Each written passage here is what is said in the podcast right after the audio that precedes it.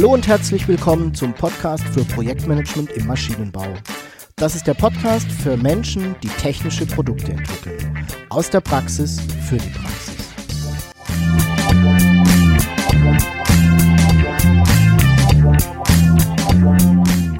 Mein Name ist Jörg Walter. Ich bin Ingenieur und arbeite als Berater, Trainer und Coach im Projektmanagement für technische Projekte.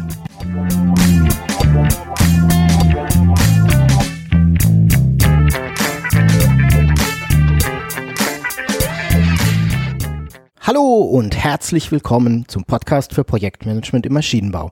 Ich freue mich, dass du auch heute wieder dabei bist und ich hoffe, du bist mit deinen Projekten in der vergangenen Woche gut vorangekommen. In der letzten Episode habe ich ja begonnen zu erklären, wie ich in der Regel vorgehe, wenn ich mit Unternehmen gemeinsam Projektmanagement einführe.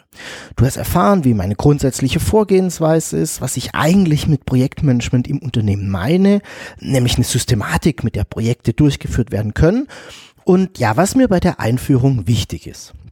Und einer der wichtigen Punkte ist eben, dass die Einführung von Projektmanagement bedeutet, ähm, dass ich einen Wandel anstoße, eine Veränderung im Unternehmen anstoße.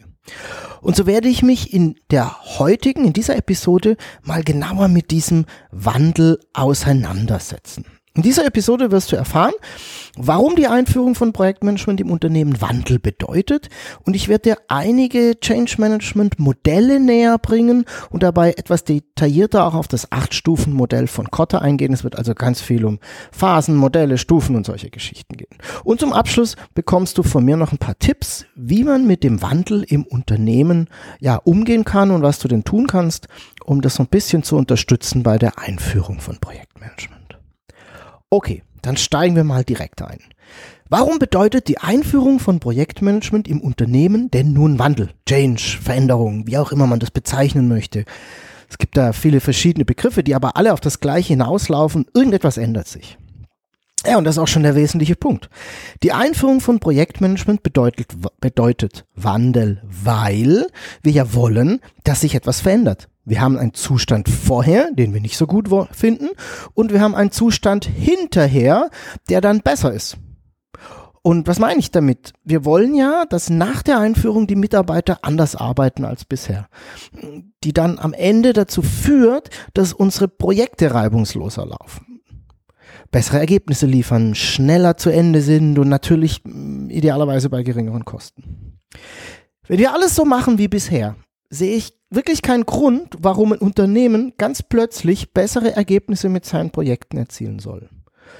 Bei der Einführung von Projektmanagement im Unternehmen ist es also zum einen so, dass wir Dinge, die bisher auf eine bestimmte Art und Weise gemacht wurden, in Zukunft anders machen wollen. Und zum anderen werden wir neue, bisher unbekannte Dinge, Prozesse, Vorgehensweisen implementieren. Und es liegt nun auf der Hand, dass das ein Wandel ist, eine Veränderung. Warum reite ich jetzt da so ausführlich drauf rum? Das ist ganz einfach. Ich habe in den letzten Jahren eine Erfahrung gemacht, die ich gerne mit dir teilen möchte. Sehr viele Führungskräfte und auch Unternehmen glauben, dass es damit getan ist, ein neues Projektmanagement-Handbuch zu schreiben, das am besten per E-Mail zu verteilen, vielleicht noch mit einem Link auf irgendeinen SharePoint, ähm, und schon arbeiten alle Mitarbeiter anders für Sie bedeutet dann die Einführung von Projektmanagement lediglich die, ja, die Erstellung des Handbuchs. Also die Beschreibung des Sollzustands und damit hat sich's erledigt. Ich bin der Meinung, dass das viel, viel zu kurz gesprungen ist. Natürlich brauchen wir dieses Projektmanagement-Handbuch, keine Frage, und ich komme da in der übernächsten Episode nochmal im Detail drauf. Ein wesentlicher Punkt ist aber zu verstehen, dass wir die Organisation, die Mitarbeiter, die Menschen mitnehmen müssen. Sonst wird es nicht wirklich gut funktionieren. Ein reines Rumschicken von Informationen, am besten als Präsentation, wird nicht den gewünschten Effekt erzeugen. Hand drauf. Und schon gar nicht so schnell, wie wir das gerne hätten. Du siehst, die Einführung von Projektmanagement bedeutet eine Veränderung im Unternehmen. Und diese Veränderung, ja, der darf man sich stellen. Um das richtig gut zu können, bedarf es natürlich so ein bisschen an Grundwissen von, zum Change Management. Und aus diesem Grund möchte ich dir so im nächsten Schritt mal ein paar Modelle zum Change Management näher bringen. Eine Sache vielleicht nochmal vorweg, und ich habe es, glaube ich, in äh, Episoden in der Vergangenheit auch schon mal gesagt. Ein Modell kann natürlich nie die tatsächliche Realität, äh, der tatsächlichen Realität entsprechen. Es ist eben ein Modell. Es fasst eher typische Phasen und Verhaltensweisen zusammen. Es ist also ein Modell, eine Abbildung der Wirklichkeit. Solche Modelle helfen uns aber, besser zu verstehen, was passiert, ja, und manchmal auch, warum bestimmte Dinge passieren und wie wir damit umgehen können. Bevor wir jetzt gleich auf ein paar verschiedene Modelle zum Change Management eingehen, möchte ich vorher noch ein Modell erklären, das die emotionalen Reaktionen von Mitarbeitern und Gruppen und Organisationen beschreibt, die so einer Veränderung gegenüberstehen. Das Modell ist von äh, Richard Streich und wird am stärk, wirkt am stärksten, je kurzfristiger und überraschender die Änderung auftritt. Das Modell beschreibt eben in sieben Phasen die, ja, die emotionalen Reaktionen bei Veränderungen. Ich gehe mal als erstes mal kurz die Phasen durch und werde dann im Detail nochmal zu jeder Phase etwas sagen. Die erste Phase ist Schock, die zweite Ablehnung, dann gibt es die dritte Phase, ist die rationale Einsicht, die vierte Phase ist die emotionale Akzeptanz, fünfte Phase Ausprobieren und Lernen, dann gibt es so eine Phase der Erkenntnis und das Ganze schließt dann mit der siebten Phase der Integration ab.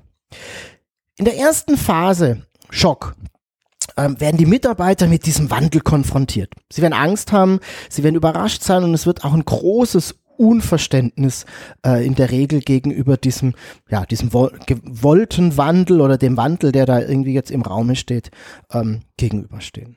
Sie kommen dann relativ schnell in so eine zweite Phase, ist die Ablehnung. Und da schließen sich dann Mitarbeiter oft als Gruppen zusammen, um auch als Gruppe zu wirken. Und da wird dann versucht, klar zu machen, dass der Wandel gar nicht notwendig ist, dass wir das gar nicht brauchen. Und da fallen dann so Sätze wie, ja, haben wir denn früher alles falsch gemacht? Kennst du bestimmt auch. Und auch das hat natürlich wieder etwas mit Angst zu tun.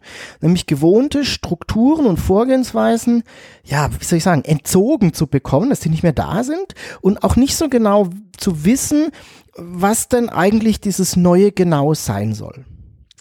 Irgendwann ähm, kommen die dann in die dritte Phase, ist die rationale Einsicht. Das heißt, die Mitarbeiter erkennen, dass der Wandel unvermeidbar ist und dass auch der Widerstand tatsächlich nichts nützt.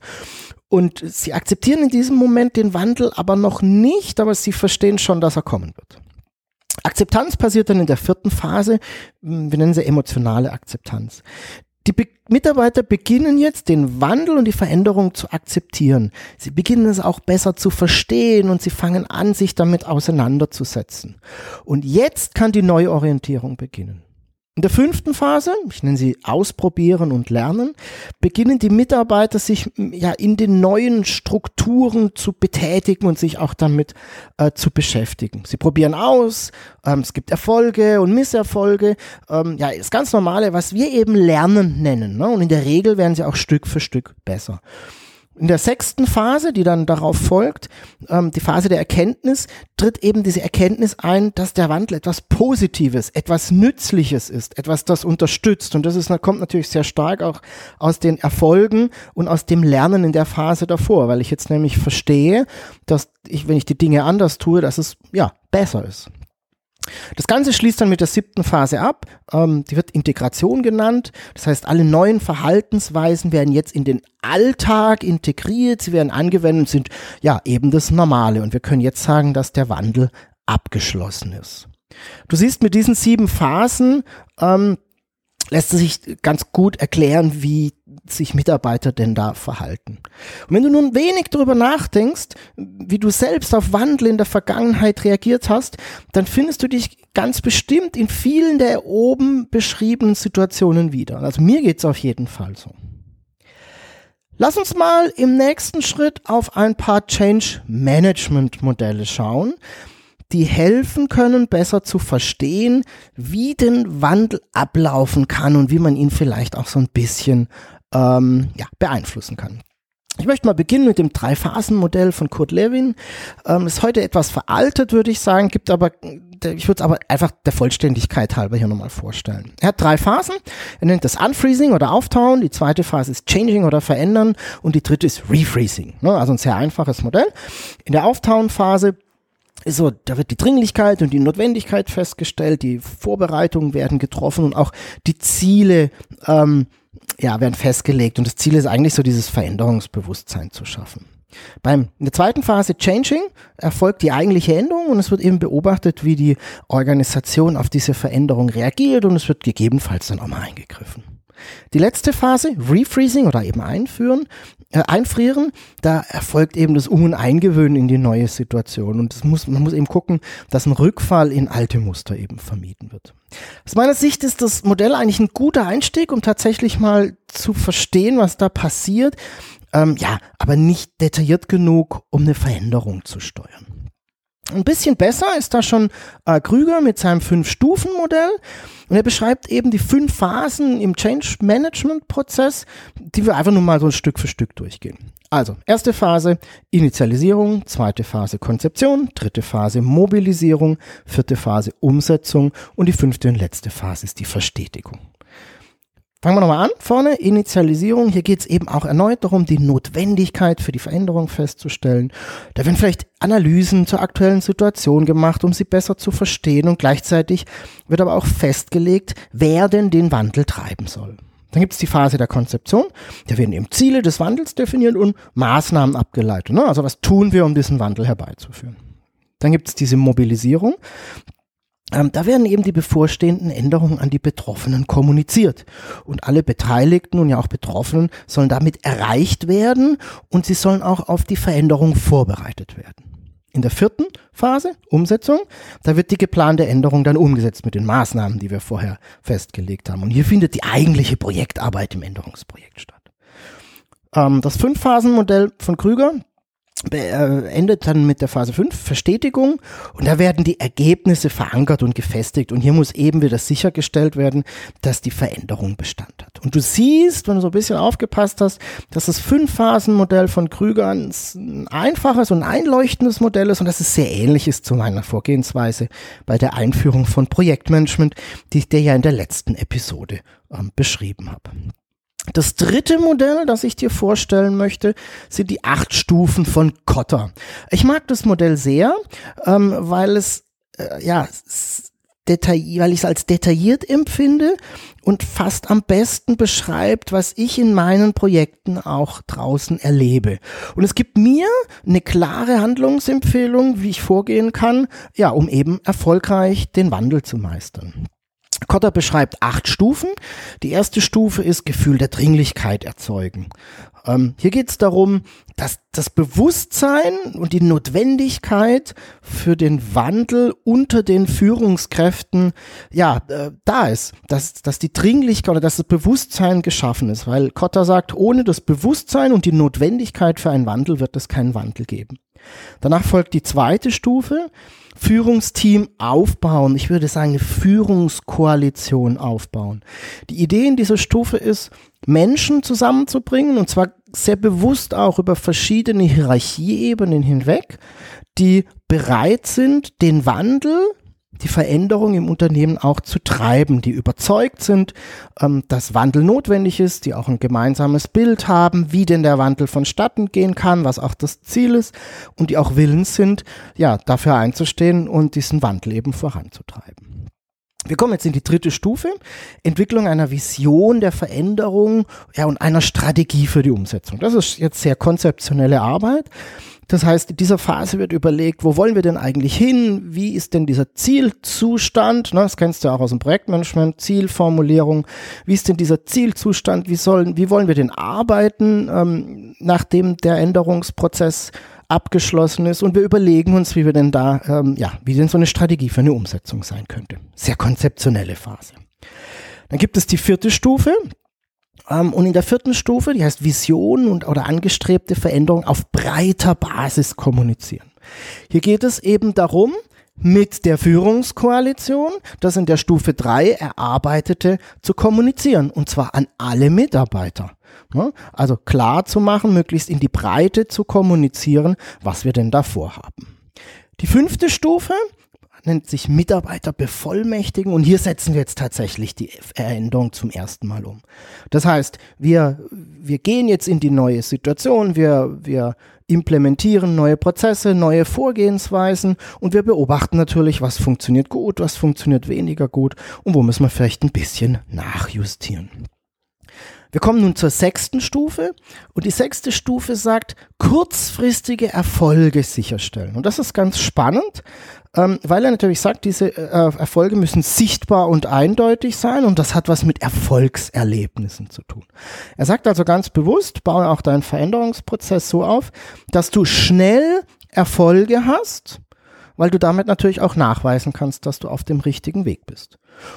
Die Stufe danach, Stufe 7, heißt dann längerfristige Erfolge sicher, ne? Und weil er natürlich auch sagt, richtige Veränderung braucht Zeit. Er geht da also so quasi zwei Schritte, macht erst in der Stufe 6 kurzfristige und in der Stufe 7 dann längerfristige Erfolge, ähm, weil er sagt, manche Dinge kann ich relativ schnell umsetzen, da sehe ich auch sofort den Erfolg und andere Dinge, da brauche ich etwas länger. Und das Ganze endet dann mit der achten Stufe, wo er sagt, die Veränderungen der Unternehmenskultur verankern. Also nachhaltig im Unternehmen, in seiner Kultur verankern. Und ich glaube, das ist etwas Wichtiges. Kultur ist ja dieses, so machen wir das hier halt. Das ist so die, die Beschreibung vielleicht für Kultur. Und wenn ich eine Veränderung wirklich umgesetzt haben möchte, dann darf sie gerne in der Kultur ankommen, weil so kann ich dann eben sicherstellen, dass sie auch längerfristig gelebt wird. Kotter hat in seinen Studien äh, festgestellt, dass viele Unternehmen schon ja, in der zweiten oder dritten Stufe scheitern. Sie bekommen einfach die Veränderung nicht hin, weil sie es, ja, ich würde sagen, nicht ernst nehmen. Ne? Weil sie vielleicht denken, dass es damit getan ist, einfach zu sagen, was sie denn gerne hätten und dann wird es schon irgendwie passieren. Spannend ist auch, dass Kotter feststellt, dass die Stufen aufeinander aufbauen. Ich kann also erst die Stufe 3 nehmen, wenn ich Stufe 1 und 2 erledigt habe. Na, wenn ich erfolgreich sein möchte.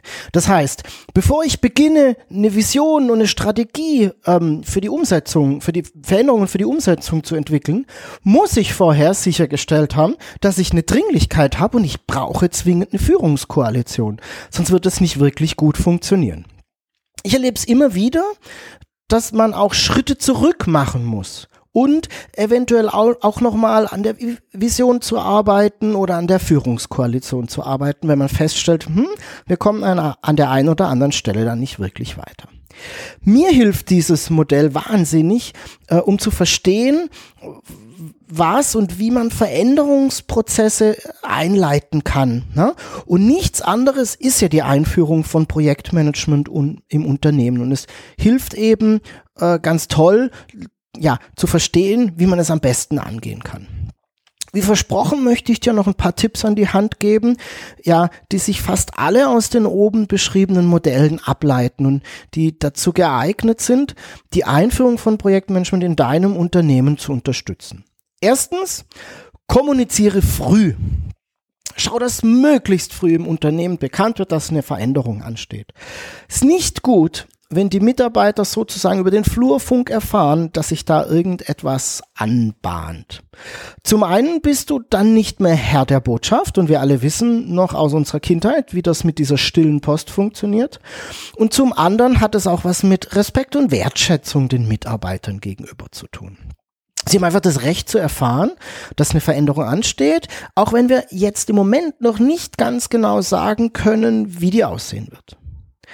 Mein zweiter Tipp ist, kommuniziere viel halte die Mitarbeiter auf dem Laufenden und zwar auch über Probleme genauso wie über Erfolge. Die Gründe sind sehr ähnlich wie bei meinem ersten Tipp. So bestimmst nämlich du, was kommuniziert wird und es ist einfach fair, alle zu informieren und so bildest du auch irgendwie, so bilden sich keine Gerüchte heraus, mit dem das Projekt eventuell irgendwie behindert wird und das es blockieren können. Drittens, binde die Mitarbeiter mit ein schaue, dass die Mitarbeiter bei der Ausarbeitung der Lösung maßgeblich beteiligt sind. Zum einen bin ich der Meinung, dass sie am besten ihre Situation kennen und haben in der Regel auch wirklich gute Ideen für eine Lösung. Und zum anderen vermeiden wir damit diesen Effekt, dass die Lösung eben von außen kommt, vom Berater erfunden wurde und natürlich hier überhaupt nicht funktionieren kann. das erhöht eben dramatisch deine Erfolgschance, Mitarbeiter ähm, zu involvieren. Mein vierter Tipp, das ist auch gleichzeitig der letzte, schaffe Erfolgserlebnisse. Es wird Rückschläge geben. Das ist so sicher wie das Amen in der Kirche. Das ist auch völlig normal. Das hat eben etwas mit Lernen zu tun. Manche Dinge sind eventuell etwas komplizierter und funktionieren nicht auf Anhieb und manche Sachen, naja, da haben wir uns auch vielleicht einfach vertan und wir haben etwas falsch eingeschätzt. Auch das ist normal. Umso wichtiger ist es, Erfolge, die da sind, festzuhalten und auch ganz klar zu kommunizieren. Das hat was mit Erfolgserlebnissen zu tun und es erhöht auch die Motivation und steigert auch die Erfolgschance deines Projektes. Ich hoffe, ich konnte dir mit dieser Episode einen kleinen Beitrag leisten, damit du besser verstehst, was Wandel eigentlich bedeutet, worauf du achten darfst und warum die Einführung von Projektmanagement tatsächlich, ja, eigentlich ein Change-Prozess ist. Wie gehabt findest du alle wichtigen Informationen auch zu dieser Episode wieder in den Show Notes. Dieses Mal unter projektmanagement-maschinenbau.de slash pmmb042. Ich werde in Zukunft ähm, auch noch den ein oder anderen Artikel und weitere Informationen zu, zu diesen Change Management Modellen in der Online-Bibliothek ablegen. Schau einfach ab und zu mal rein. Und dann freue ich mich sehr darüber, wenn du mir deine Gedanken und Wünsche zum Podcast schreibst. Einfach eine E-Mail an jörg.waltheit.projektmanagement-maschinenbau.de. Und wie immer, wenn dir der Podcast gefallen hat, freue ich mich über eine Empfehlung an Freunde und Bekannte, auch gerne an Kollegen und natürlich auch über deine Bewertung bei iTunes. Ich bedanke mich fürs Zuhören, freue mich auf deine Fragen und dein Feedback. Tschüss und bis zum nächsten Mal. Dein Jörg Walter.